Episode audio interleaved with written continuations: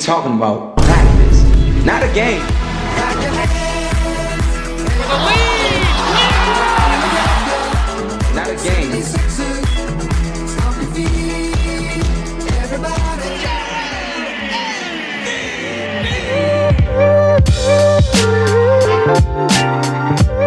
Começando mais um episódio do We Talk About Sixers, o seu podcast do Sixers e NBA no Brasil. Aqui quem fala é o Vitor Slow. Salve todo mundo, boa noite, boa tarde, bom dia, boa madrugada, que é o Raoni. Madrugada mesmo, né? Gravando de madrugada, pai. Pois é, olha o que vocês me fazem fazer. Salve, salve, Luiz Del Papa, diretamente da Filadélfia, mas não tão na Filadélfia, agora de São Paulo. E estamos aqui para mais um podcast com meus grandes amigos aqui. Salve, meu nome é Gabriel, sou ADM do Sixers e tá no Twitter. Estamos aí para fazer mais um episódio e falar um pouquinho sobre o time, temporada. E hoje nós temos um convidado que é o Wake. Fala aí, beleza? Opa, boa noite pessoal, tudo bom com vocês? Diretamente da Sixers Depre, um dos ADMs do perfil, da Zona Sul de São Paulo também. Isso aí, mano. Ô, rapaziada, eles estão se multiplicando. O Sixers Depre tá se multiplicando aqui nesse podcast. Tudo nosso. Sixers Depre, vulgo melhor perfil dos Sixers do mundo. Com certeza. Sigam lá, inclusive, ó, tá aí no post, né, o arroba do Sixers Depre, o nosso também, nas redes sociais. Sigam, porque, né, acompanhar o time, acompanhar a NBA é com a gente mesmo. Convida, me segue nas redes sociais. Inclusive, hoje a gente vai falar sobre, obviamente, essa fase, né, conturbada que o Sixers tá passando, um laicar estranho pra caramba. A gente separou alguns tópicos aqui para analisar o time como vem vindo, né? A gente teve perdas importantes, ajustes. E a gente vai fazer essa análise de como que tá rolando a temporada até agora. De primeiro, eu já queria perguntar, né? Tipo, para vocês, já foi? Vocês estão desanimados? Estão com esperança? Como é que tá isso aí? Eu tô no, no ambiente Copa do Mundo, então eu tô deixando o Sixers num segundo plano na minha cabeça, porque Copa é de 4 4 anos, o Sixers me deixa triste de 6 em 6 meses. Então, vamos focar na Copa, depois eu volto pro Sixers. Eu, eu acho que para título tá bem difícil, eu não, não consigo enxergar um- uma mudança muito radical, talvez só com trade mesmo, algum jogador, uma estrela, alguém vindo. E não acho que o Doc Rivers será trocado, o comando será trocado no meio da temporada como o Nets fez e a gente tá vendo como o Nets tá melhorando. Então eu acho que vai ser meio piloto automático mesmo e ver até onde o time vai.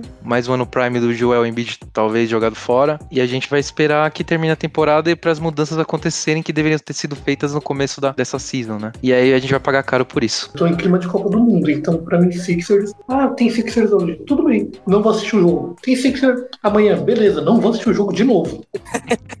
Eu, eu espero eu espero o Gabriel cobrir na página e vou ver como que é o jogo. Como que foi o jogo. Ah, Aham. ganhamos, ótimo, perdemos. Acontece. Agora a gente tá na briga pra play-in. Se a gente se mantiver nisso a temporada inteira, ficar entre quinto a sétimo colocado, o Doc, ano que vem, eu acho que já muda. Só que eu acho que a gente vai ficar com ele a temporada inteira porque, porque é o Doc. Alguma coisa ele tem que todo mundo gosta. Cara, confesso que é bem difícil, assim, o desânimo é muito grande. Particularmente não tenho mais a mesma empolgação pra acompanhar. Ainda mais o time jogando dessa maneira, a gente esperava tanto do time no começo da temporada, quando abriu o ano, a gente viu os reforços chegando. Todo mundo empolgou, é inevitável, né? Sixers, inclusive, em elencos, assim, todo mundo colocou como um dos- melhores da liga. E hoje a gente é um desastre em quadra, porque nada parece dar certo. É isso, só você pegar o primeiro episódio que a gente gravou aqui, né? A gente tava feliz da vida, acompanhando as, as movimentações ali, empolgados e tal. Episódio 5 já, e a gente já tá morto por dentro, a gente não consegue mais acompanhar o time.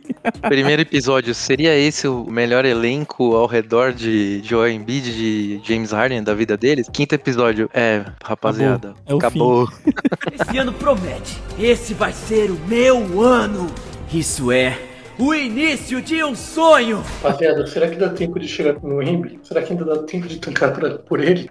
Não, pior que se tancar vai pra, vai, não vai pra gente, né? Não tem pique, né, velho, pra pegar isso, Não. então. Vocês lembram daquele meme clássico, Tyson ou Messi, o tempo vai dizer quem é melhor? Aham. É a gente no primeiro episódio. Será esse o melhor time da história dos Sixers desde 83? Aí chega agora, será que a gente vai conseguir play-in? É isso, né? Que- Quem chegou aqui vindo, pô, um episódio novo, vamos lá, os caras vão pra cima, vai estar alegre. Sinto muito. What in the world? Leave it to the Sixers to find a way to play good ball for a long period of time.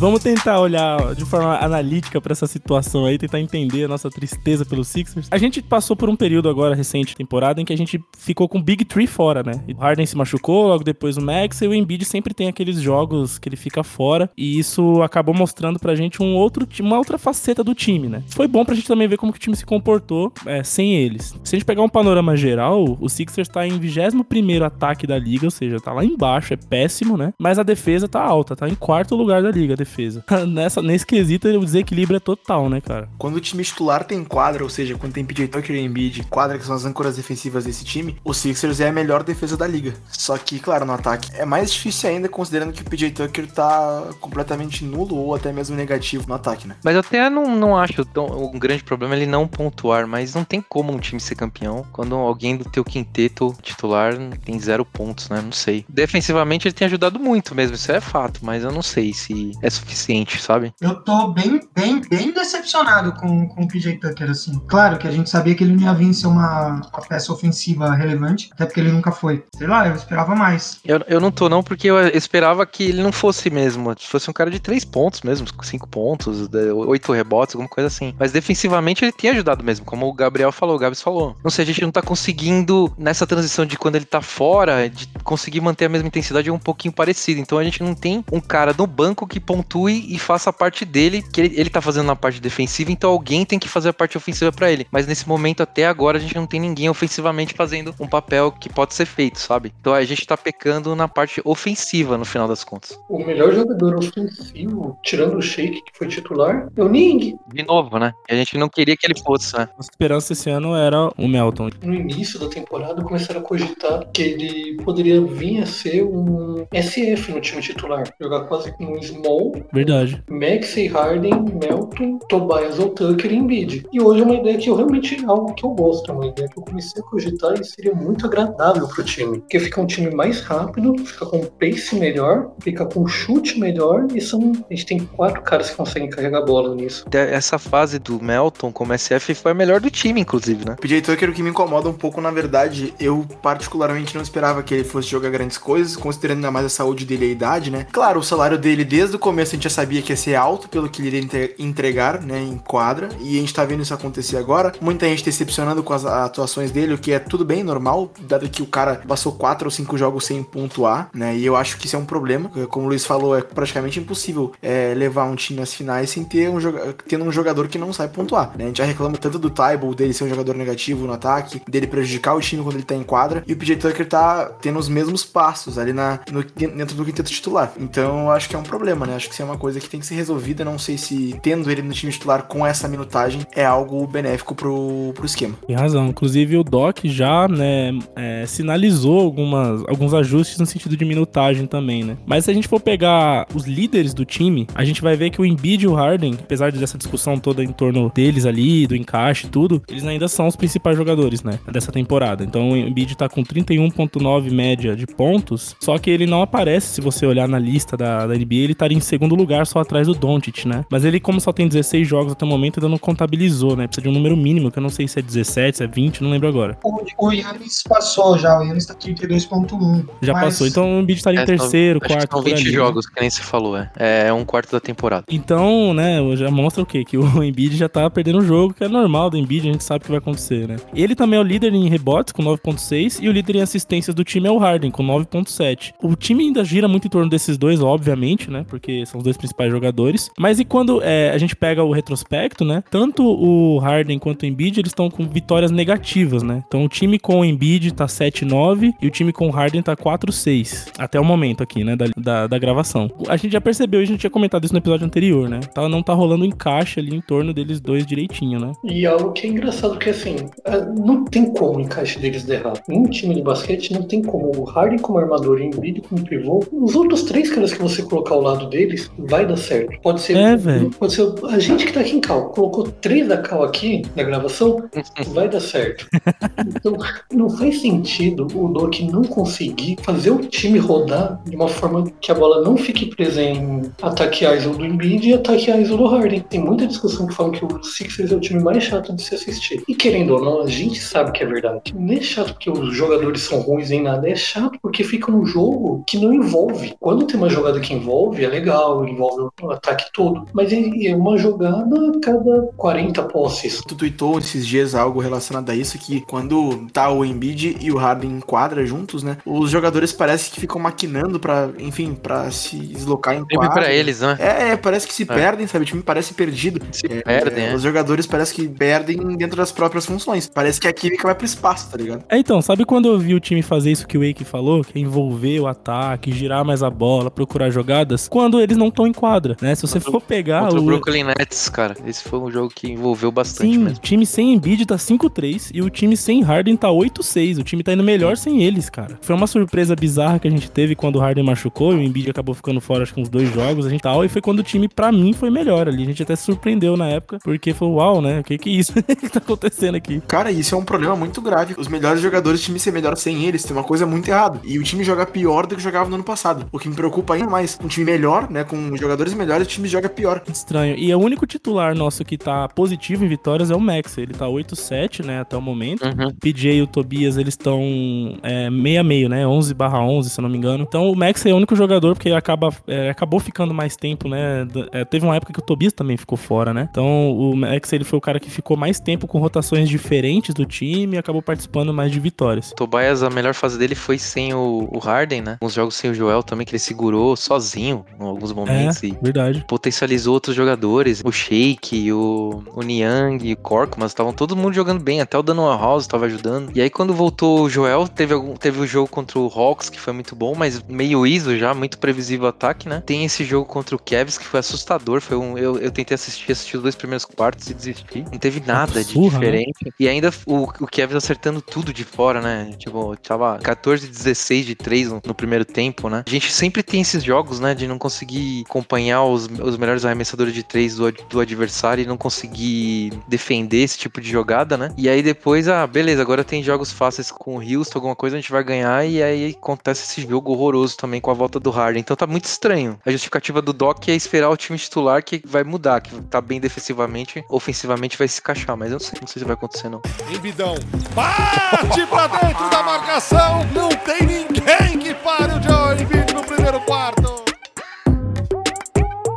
Eu vou trazer aqui um tópico polêmico que a galera vem comentando, é a torcida, analistas e tal. Se você for pegar o Harden especificamente, quando ele tá em quadra nos momentos decisivos do jogo, o cara estava mostrando que o Sixers acaba sofrendo mais defensivamente no perímetro. O Harden acaba sendo explorado nessa parte de infiltração de perímetro ali. E quando é, o Sixers tá pra definir, as jogadas passam muito por ele, né? Porque ele é o cara que vai carregar essa responsa, principalmente naquele período em que o Embiid tava fora. Então, fica muito daqueles jogos do Harden de 30 pontos e o resto da galera com menos de 10. E isso é um, um problema que a gente já viu acontecer na época do Houston, né? E tem muita gente comentando falando que talvez o Sixers, desse, esse Sixers, seja melhor sem o Harden. O que, que vocês acham disso? Falta de, de treinamento e falta de estratégia. Existem formas de você trabalhar defensivamente Sixers para que Harden não seja explorado. Quando você olha, por exemplo, minutagem, a T-Style, beleza, que ele claramente é um jogador que não tá mais nos planos da franquia, mas ele ainda faz parte da, da rotação, sabe? Ele tem 20 jogos na temporada, ele tem 11 minutos por jogo, é muito pouco. Um cara que até a temporada passada era, era titular, sabe? Você tem que analisar, Harden ele tá sendo explorado na defesa. E aí você deixa um jogador que é competente na defesa só 11 minutos em quadra. É, eu não acho que o time é melhor sem o Harden, porque o Harden é o tipo de jogador que ele eleva a qualidade de qualquer time que ele tá. Acho que o grande problema é como essas peças são organizadas dentro da quadra. Esse, pra mim, é o grande ponto é, de crítica, que é o ponto que a gente vem levantando desde o primeiro episódio. Aham. né? Então, o que, que eu vejo também? O, o ataque do Sixers é tão fraco, é tão ruim, porque é muito previsível. O ataque do Sixers é muito previsível. O final de todas as posses, todo mundo sabe o que, que é, a bola vai cair na mão do Embiid, o Embiid vai, vai pro ISO, vai arremessar e seja o que Deus quiser. Então isso torna o ataque muito previsível e fácil de ser marcado. Pouca movimentação, e mesmo a gente tendo o jogador, hoje não é mais, mas um dos jogadores mais criativos da NBA dentro do, do, do elenco, né, como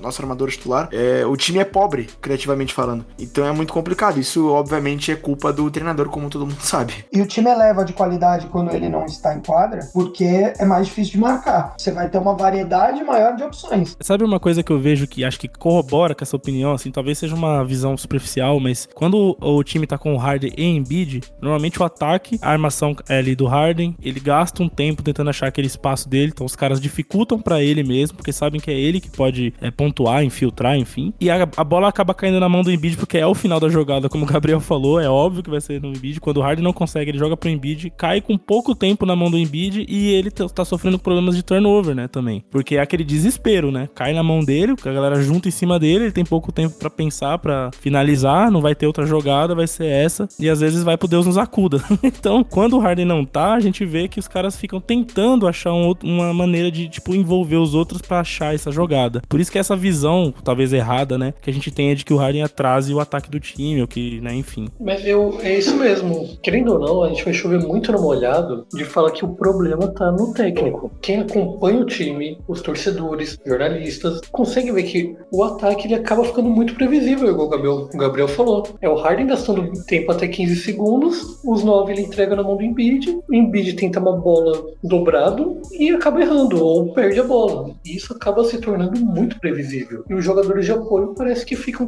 todo mundo montuado sem dar condição pro Harden tocar para fazer uma jogada. Que tudo bem que a, a, jogada tem que ser desenhada pelo Doc, mas já que o treinador não tá desenhando, faz alguma coisa você.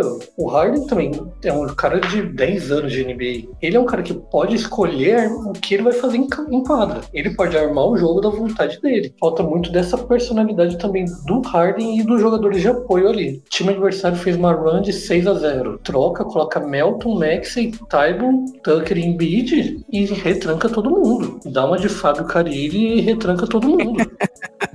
Exatamente, cara. Tem que, tem que ser estratégico, não tem jeito. O Doc é teimoso, cara. É impressionante. É engraçado que nessa fase sem o Harden, o Embiid ele fez várias assistências, né? Que ele soltava a bola, né? O Embiid fez o jogo da vida, né? Bateu um recorde da história da NBA num jogo sem o Harden ali. Fez de tudo o homem, né? o Embiid essa temporada tá com a melhor média de assistência da carreira dele. Tá, tá muito bem, é. E ele vem evoluindo ano após ano nisso. Ano passado foi 4.3, esse ano já foi, já foi pra 5.1. Já é uma, uma assistência por jogo a mais. Então, ele conseguiu evoluir nisso porque no jogo sem o Harden. Mas eu vejo da seguinte forma: eu acho que o Doc Rivers vai ficar até o final do ano de novo. Eu acho que o Sixers vai cair de novo uh, cedo, é, primeiro ou segundo round, dependendo do nosso chaveamento, né? No, God, please, no! Com a, essa questão da player option do Harden e mais a fase que o time tá vivendo, pode ser que tenha uma novela na off-season. Inclusive envolva o Doc Rivers. Porque eu não acho que o time, contando sucessivos fracassos, ainda mais com o Harden no time e ele podendo sair, eu penso que entre o Harden e o Doc Rivers, caso aconteça uma situação de ter que escolher entre um e outro, eu acho que o Doc Rivers roda. E assim, com facilidade, né? Também acho. O Doc Rivers roda também. É. é, a gente caindo, né? Sendo fracasso novamente, eu acho que Doc cai. Eu acho que o Sixers vai em cima do Duran, assim, cara. Tipo, no all-in total total, né? Também acho. Eu acho que o Sixers, junto com acho que com o Pelicans, se eu não me engano, são os dois times que tem o melhor pacote jovem pro Nets aí, né? Pra oferecer no Duran. Eu acho que o OKC tá bobeando, dava pra montar um pacotão aí em volta do Duran. Mas eu não sei se o OKC vai querer, tem a questão de ser, de ser o ex-time, né? Eu acho que aí o ego do OKC pode pesar nessa é questão. Verdade, é verdade. Tem razão. É, porque se fosse qualquer outra franquia, com os jogadores que o OKC tem, eu acho que já teria sido oferecida essa troca. Ela pode teria ser. sido pelo menos veiculada. Mas a forma como o Duran saiu de lá foi muito desagradável, Ficado, né? Eles perderem nos playoffs e aí ele ir pro time que eliminou eles foi muito feio. Então, eu não sei se isso aconteceria. Mas eu acho que. Eu, eu vou trazer aqui uma. levantar uma polêmica rapidinha com vocês. Hum. Vale torcer para ir mal pro Doc cair? Porque assim, eu acho que é um consenso que com esse time do jeito que tá, não dá para ser campeão, certo? Não, certo, não dá. Alguém acha que é possível ser campeão assim? Não dá. Vai, não vai dar! Então, adianta chegar em semifinal de conferência ou final de conferência e aí continuar com o Doc? Ou é melhor cair num play-in? Ou nem ir pro, pros playoffs e aí já, já reformular a comissão técnica? O Doc só fica com final de NBA só, Ra. Ele não fica se. nem final de conferência mais. É o feeling aqui, o feeling da Filadélfia, já os caras estão falando já. Não tem como. É, é all-in pra ele também. É o último A ano. pressão tá for- grande, né? Se for finalista, ou se for semifinal de, se for final de conferência que foi 7x3 contra 4x3 contra o Boston na última bola, sabe? Alguma coisa assim, ele fica. Mas se for mesmo final de conferência, ele não fica. Eu acho que nem ele vai querer mais ficar. É, oi, que ninguém fala dos jogadores, todo mundo fala do, do comando técnico. É engraçado. Ninguém fala que o. Ai, fulano não tá se esforçando, a Niang é péssimo. É só. Doc Rivers não sabe treinar o time. Só isso. Todas as rádios, todas as televisões, todos os comentaristas, tudo. O problema do, do técnico é muito latente, é coisa de duas temporadas já. Então eu acho que, tipo, cada vez mais, cada mês tá, o pessoal tá mais cansado. E eu vejo que as pessoas não estão com aquela ilusão, mesmo com o time às vezes tendo bons momentos, como foi essa fase sem Embiid, sem Harden. O time teve bons jogos, o time jogou bem contra equipes muito fortes. E mesmo assim, o povo parece que não empolgou, parece que, sabe, não entrou na onda porque todo mundo sabe o final. Todo mundo sabe que vai chegar lá na frente e vai acontecer o que sempre acontece, que é um fiasco no segundo round. Eu acho, sim, que o, o Doc Rivers não passa desse ano. Eu acho que ele não passa desse ano. Penso eu que ele termina a temporada no Sixers, mas não passa desse ano, de jeito nenhum. Essa é o que? A quarta temporada dele? Terceira. E ele é famoso por temporada regular boa, né? Nesse ano nem isso, né? Não faz sentido. Se é uma peça que todo mundo sabe que vai sair, você manter, você arrasta um Já projeto. trocaria agora também. É, tipo, ah, eu sei que eu vou terminar com a minha namorada, então eu vou ficar mais seis meses com ela. Não faz sentido. Esse cara, ele tem alguma, alguma coisa que curtem ele, que nem alguém comentou no começo. Ele, ele é Ele tão tem um- amado, né? Todo mundo gosta dele, cara. Impressionante. Ele tem uma listinha de todos os podres da galera da NBA, daí ele fica lá, E, cara, circulando e não lá. dá pra falar que ele é um, que é um cara de vestiário, porque ele já Ele- queimou, ele tá Todo três mundo é. queimando elenco. Em É. 2000 em 2021 ele queimou o Simmons. Queimou o Chris Paul, já queimou o Blake Griffin, já queimou um monte de gente. Eu fiquei nessa esperança aí do elenco tá, tá meio fudido da cabeça com ele, mas esse- recentemente aí o Embiid veio defender ele, né, mano? Entrevista, fiquei chateadíssimo, cara. Falei, porra, Embiid, não, não passa esse pano não, cara. Eu sei que você tá lá pra fazer a unidade do grupo e tudo, mas puta, cara. Eu acho que logo, logo a gente tem que fazer um outro, outro programa polêmico, outro episódio, que é Fire Morey também. Opa! Fi- Fire. Daryl Morey também, que eu tô achando que, que não tô gostando mais desse cara também não, viu, mano? Eu não vou concordar com você, porque vamos lembrar que o nosso GM, fora ele, é o Elton Brand, né? Meu Deus do céu. Bota o Roy, Howie Rosman do, do Eagles, tá bom. Traz de volta o Eu- Colangelo. É, eu prefiro manter. Não é porque tivemos é, lixos que precisamos manter quem não tá indo bem também, né, pô? Não, eu gosto dele, mas aqui ele tá muito calado. Eu nunca vi ele tão calado. Ele é um cara que não fica quieto, ele, ele fala, ele é ativo, ele, ele gosta de conversar, ele gosta de dar opinião. Ele tá muito parado esse ano. Não ficou sabendo? Ele foi trocado por um clone. Por isso que ele não pode falar muito. De nove dedos.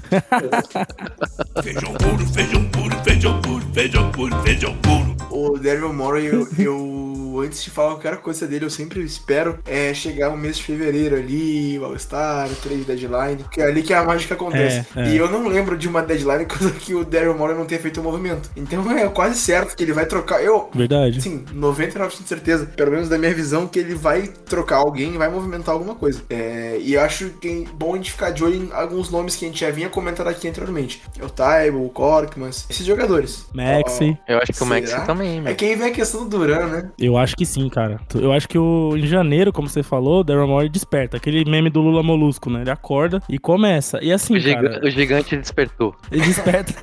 Acorda! Mãozinha! A levantar agora! E assim, a gente tá numa situação de vai ou racha, certo? Então, se pintar um Duran assim, cara, eu acho que ele não pensa duas vezes em mandar o Maxey mais o Taibo e sei lá o que e trazer o cara, velho. Eu acho uma cagada, mas eu entendo o lado do Murray também, porque não é o meu rabo que tá, que tá em jogo, né? Philadelphia, they stay as is. Deep post position for Embiid. Vocês trocariam o Harden agora? Por quem? Depende. Chega fevereiro, a gente vê que com o Harden realmente o time. Pelo Westbrook. Cara, Tem que trocar o técnico agora. É o Natal. é, com certeza, esse seria o, o- ideal, né? Mas não vai acontecer porque não é dada a cultura da NBA, né? Os caras fazerem essas demissões malucas. Bom, vamos, vamos torcer, mas eu não, não vejo isso acontecendo. É que eu, eu também não vejo, assim, é, grandes contratos ou grandes oportunidades pro Harden a partir de agora, tá ligado? Essa foi a jogada que o Murray fez pra tentar o título com o Embiid no Prime. Eu acho que se mais uma, duas temporadas no máximo a coisa degringola de vez, eu acho que o Embiid pula fora e o Harden fica. Aí a gente vai até o final com ele, tá ligado? Eu acho que esse é o pior cenário, assim, se não der certo. Eu não acho que o Embiid pularia fora, mas eu, eu vejo o Harden pulando fora. Acho que ele fica é, também. ó. É, eles eu- vocês acham que ele fica até se tudo Eu- der errado? eu acho Acho que ele ele fica. tem energia Damian Lillard, assim. Ele, ele vai aposentar na Filadélfia, eu também acho. Pô, é bom, da hora, eu gostaria. Mas eu não, não ficaria puto com ele se ele resolvesse passar Eu acho que o Harden é o Harden sim. O Harden indo pra um contrato curto assim, vem um time que precisa de alguém, ele, ele vai se juntar a alguém pra tentar ser campeão, é. Um Golden State, alguma coisa assim. Nossa, já pensou, velho? E o Shake Milton, hein? Hein, Luiz?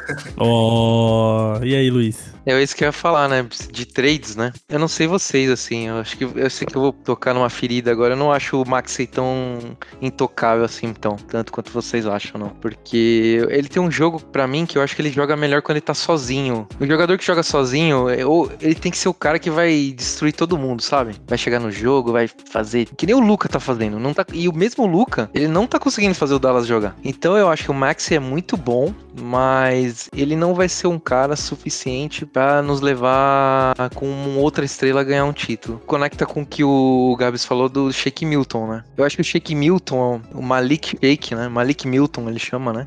Eu nem sabia disso, mano. É. Eu falei, oxe, quem é esse? Malik? Eu acho que esse nome, esse apelido, ele, as pessoas tiram um pouco de sal dele. Sabe aquele jogador que não é, gosta de aparecer, às vezes, às vezes a gente não sabe se tá treinando ou não, o que Uhum. esperar dele, né? Então, ele veio no segundo round, né, da draft de 2018, escolha 54, quase a última, né? E ele foi escolhido pelo Dallas Mavericks. E o Dallas resolve trocar com o Sixers pela escolha 56 e 60. E o Sixers visualiza nele um potencial pro futuro e tudo mais. Ele já vai pro Delaware Colts, né, pra, pra J-League, e fica um tempo por lá. Tem números muito expressivos, assim, jogando pelo Delaware. E logo depois ele é integrado ao elenco pelo Brett Brown. Só que aí acontece alguma coisa que recorrentemente vem acontecendo na carreira dele, que são as contusões, né? Se machuca no começo da temporada de 2019-2020, da temporada do Covid, né? E ele volta, não sei se vocês lembram, naquele jogo contra o time todo esfacelado contra o, Dem- contra o Clippers. Ah, e ele tá, faz lembro. ele faz 39 pontos, né? Alguma coisa assim, não é? Sim. E, e ele sempre quando ele tá bem assim, aí os titulares voltam ele não consegue manter a mesma, o mesmo potencial que ele tem quando ele tá liderando como homem, o sexto homem, que a gente sempre acha que ele vai ser um bom sexto homem. O ano passado ele não conseguiu jogar, ficou quase a temporada to- toda fora, né? Por contusão. Esse ano ele volta pra substituir Harden e Maxi e tem números expressivos durante esses quatro ou cinco jogos, com média de mais quase de 20 pontos, né? E sendo bem importante defensivamente. E aí o que eu queria conectar com vocês é que se vocês acham que ele poderia fazer esse papel de Maxi e se a gente poderia pensar numa troca num Old Bomb com o Maxi utilizando o Shake ou será que eu tô apaixonado pelo garoto e ele não vai pra frente, já tá com 25 anos de idade, não é tão jovem assim, eu deveria desistir deles. O que vocês acham? É, eu concordo com o que você falou que ele e o Tobias Harris, pra mim, são os caras mais azarados do elenco. Mais do que o Embiid. O Embiid, pelo menos, é um All-Star. O Embiid vai ser um cara que pode ser futuramente Hoff. O Tobias Harris vai ser um cara que todo torcedor do Sixers vai odiar porque ele recebe 40 milhões por ano e é patético. E o Shake Milton é azarado porque sempre que ele começa a emendar uma sequência boa, ele tem que voltar pro banco. E quando ele vem do banco, parece que ele desaprende a jogar. Parece que ele fica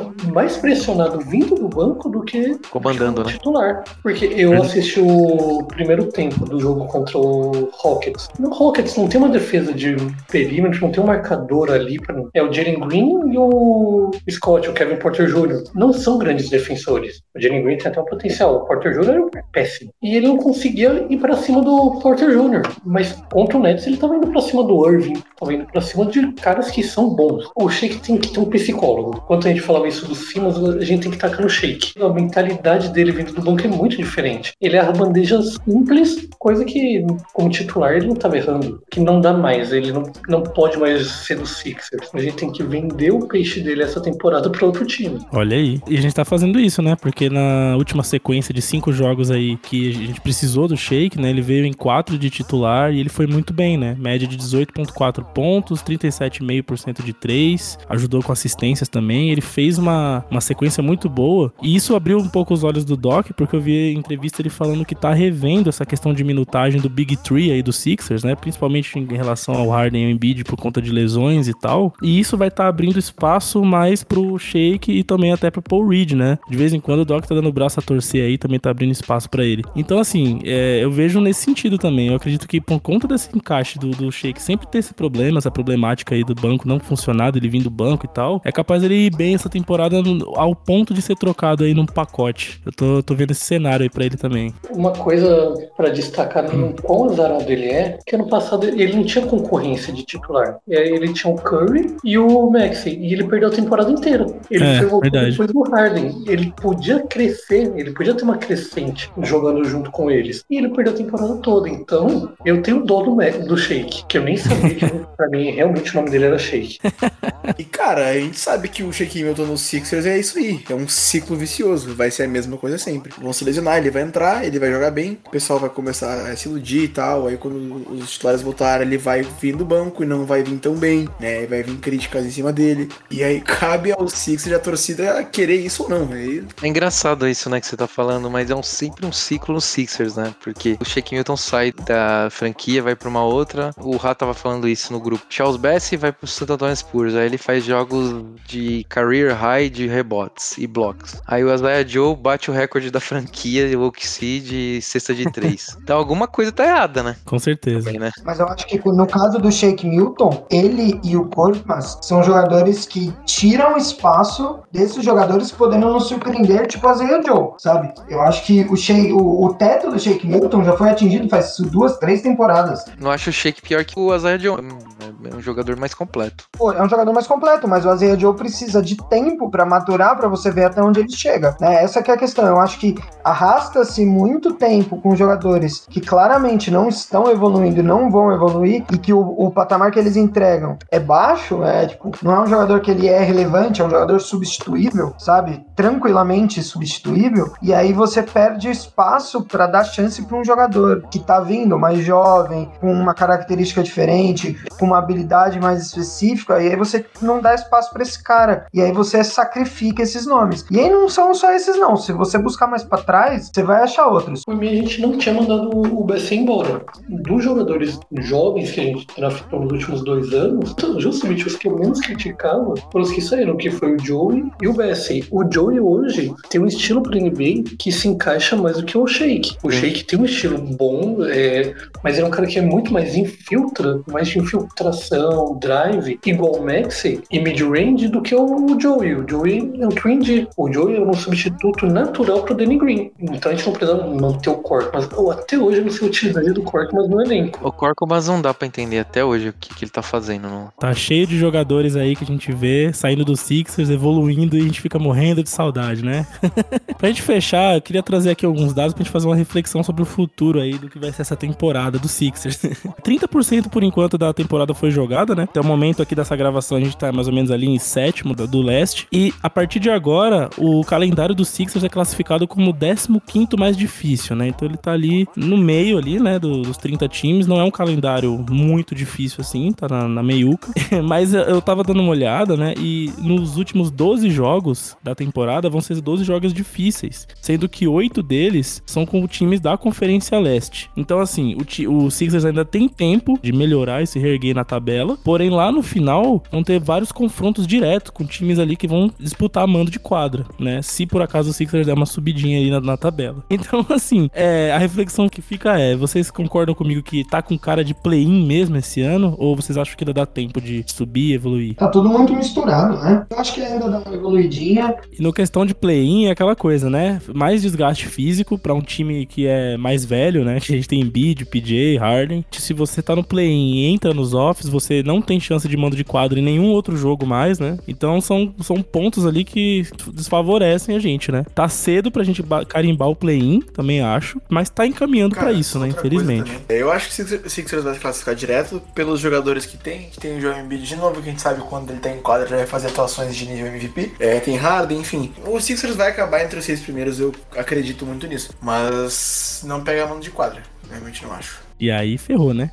e aí deu É, ruim. Eu acho que ainda dá, não por conta do Sixers, eu acho que por conta da temporada mesmo. Tá todo mundo mal, né, cara? Tirando os três primeiros, né? É, Celtics, é, Bucks e Cavs, né? Ontem eu vi o quarto colocado, ele era o quarto até então no Hawks, tomou uma, uma lavada de 30 pontos do, do Knicks, cara. Não jogou nada, nada, nada. Não... Outro que tá aqui logo vai perder o técnico, o Nate McMillan, estão falando mal pra caramba, né? E que também tá isso de ISO, que não consegue fazer dois jogadores talentosos jogarem, né? Mas tá todo mundo reclamando, assim. Quem tá melhorando, que eu acho que pega o quarto seed é o, é o Nets, cara. Eu acho que realmente eles estão subindo e realmente encaixou. Mas o Sixers eu acho que fica entre quarto, quinto e sexto. Não muda mais que isso, não. Eu acho que a gente pega mando de quadra. Celtics e Bucks estão anos luz à Já frente era. da gente. É. Mas até o Cavs eu consigo ver a gente chegando. Porque o Cavs foi isso ano passado. Eles começaram dessa forma também e decaíram. Eu consigo, mas eu consigo ver a gente tendo uma melhora quando o time encaixa mesmo, bater uma luz na cabeça do Doc, e essa luz for um holofote caindo ele for pro hospital e assumindo outro técnico no lugar. O, o Yoga, que é o meu, que é o meu favorito. E o, e o Danzão da Massa Burke. Quando a gente encontrar a formação perfeita, a formação certa que vai trabalhar a bola, ter pace e ataque com defesa, vai ser Harden, Maxey, Melton, Tobias e Embiid, ou Melton e Tucker, eu acho que a gente consegue beliscar até uma terceira seed, sem problemas nenhum. Opa! Ele vai, ele vai ter que tirar o Tucker mesmo, começar com o Melton mesmo, eu também acho. Ele vai ter que fazer isso. Mas se a gente finalizar com terceira, tá melhor do que eu esperava, hein? É o que a gente falou que ia ser no começo da temporada, lembra? Terceiro seed. já. Acho que os problemas do time vão centrar muito em torno disso. Eu- quando eu falo do time, eu falo do elenco, tá? Excluindo a questão do treinador. Vão centrar muito em torno disso na, na deadline, porque não se sustenta. E aí eu vou ver, vamos ver se o Tucker vai continuar titular, vai continuar tendo essa minutagem, que eu acho que não vai acontecer, eu acho que ele vai ter tempo de jogo dele reduzido. O Murray vai atrás de alguém pra substituir, né? Porque antes era a posição que era do Taibo. Taibo, todo mundo sabe que tem problemas bem grandes ali na posição porque não sabe atacar. O PJ Tucker também não tá sabendo atacar. E aí, vai ficar a mesma coisa ou mudar, né? A gente não sabe. Eu acho que isso vai ser uma das coisas que vão ser bastante discutidas na off-season. Uma coisa que vocês falaram no último episódio, o Tucker tá tendo a maior média de minutagem da carreira. Ele com 38 anos não pode jogar 30 minutos. Isso é inaceitável. Ele tem que jogar os 20, 15 minutos que ele jogou no Bucks, ele deu certo. Ele jogou no Heat, deu certo. Eu acho que até a deadline a gente vai fazer algum movimento e esse movimento não vai envolver o Maxi e nem o Tucker. Se for envolver, vai ser o Harold, que tá perdendo minutagem, vai ser o Tyler, que eu, eu não queria que a gente tocasse ele. Por enquanto, se for pra perder, perde ele no final da temporada. Perde ano que vem na Free Agency. Vai ser um pacote ele, Harold e talvez o Shake por, por alguém. Eu Vou falar o jogador que eu queria, hein? Ser polêmico, hein? Seja bem-vindo, Laurie Markkanen. O Laurie Por Markkinen era um sonho, velho. o Laurie Markkinen era um sonho. É, infelizmente tá muito caro. Infelizmente Seria tá muito perfeito. Ficou caro, né? Valorizou, é, valorizou demais. É. O Laurie Markkinen é um dos melhores jogadores de futebol da NBA. Teve até uma estatística falando sobre isso. Ele é, assim, comprovadamente um dos melhores jogadores de futebol da NBA. E, cara, nossa, seria muito, muito foda. Mas... O George seria legal também. Eu gosto bastante também. Nossa, eu passo muito, não gosto nada do Paul George. Playoff P. Nossa, eu acho hypado demais. Mas um que eu gostaria também é o Will Barton e o Kuzma. Os dois juntos. Pra mim hoje seria perfeito. Kuzma é muito bom. Kuzma, eu sou fã, mano. Eu sou muito fã do Kuzma. Kuzma e KCP, queria os dois. KCP também é uma boa. O time que vai, vai tancar, é, tá, todo, tá todo mundo de olho já, estão falando já, tá? O Bulls, o Bulls vai acabar. O Vucevic é o cara, ele consegue destruir todos os times que ele vai, né? Impressionante, né? O New York Knicks que é o Lavine agora, porque deixou... Eu queria o Lavine também. Eu não queria não, esse cara é O time do Bulls fede a fracasso. É, né? Não gosto não. Estão falando, né, que seria o Westbrook por Demar e, e Vucevic e mais picks, né, do Lakers, né? Acho que o Lakers agora que tá en- encaixando não deveria trocar não, sei lá. São sonhos, né? Sonhos aí pro futuro. Quando o Daryl Morey acordar. Que nem a gente falou, né? Que o melhor momento da temporada do Sixers já pré-season, né? E o em fevereiro. E é aquela chegada. Aí depois a gente fica feliz pra caramba. Aí depois passa a emoção, a excitação e a gente, puta que pariu. Que merda, mais um ano aí. Bom, é isso, rapaziada. A gente fez várias conjecturas aqui sobre como tá a temporada dos Sixers. Fizemos até alguns planos aqui pro Daryl Morey. Se estiver escutando aí, vai anotando que em janeiro você tem que se mexer, cara. Se mexa, que essa seed 3 ainda é possível. A gente analisou aqui, o calendário não tá tão difícil assim, né? Tem bastante ainda pra, pra dar temporada pra rolar, então dá pra, pra buscar aí um mando de quadra, alguma coisa ainda, né? Então é isso, né? N- Não esqueçam de seguir a gente, Sixers Depre, o WTA Sixers aqui e mandar as opiniões de vocês também, né? Falou e até mais, rapaziada. Valeu aí.